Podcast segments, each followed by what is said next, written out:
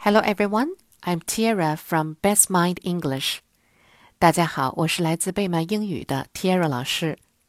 今天呢，我们讲的故事是 Training Sam，训练 Sam。I have a dog named Sam. I feed him in the morning and at night.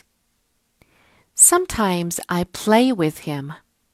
I like him and he likes me.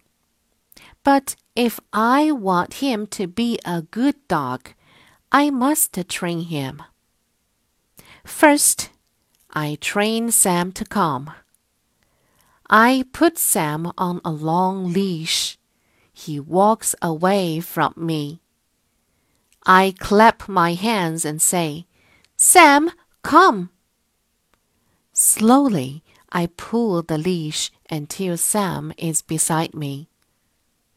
I do not pull hard because I don't want to hurt Sam. Every day I teach Sam.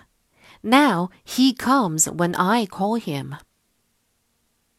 Next, I teach Sam to walk on a leash. I hold most of the leash in my hand I want Sam to learn to walk beside me. Gently, I tug on the leash and say, Sam, walk! Sam learns to walk beside me.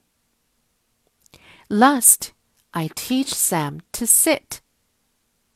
I wave my hand down and say, Sam, sit! I gently push Sam down until he sits. Soon Sam learns to sit. I never hit Sam. I tell him when I am angry, and I pet him when he does well. I know that if I take care of Sam, he will always be my friend. Word list Train T R A I N, train. Train means to teach, to do different things. Leash, L E A S H, leash. Leash means a rope for leading a dog. Gently. G E N T L Y, gently. Gently means just a little, not strongly. Tug, T U G, tug. Tug means to pull. Pet, P E T, pet. Pet means to touch gently.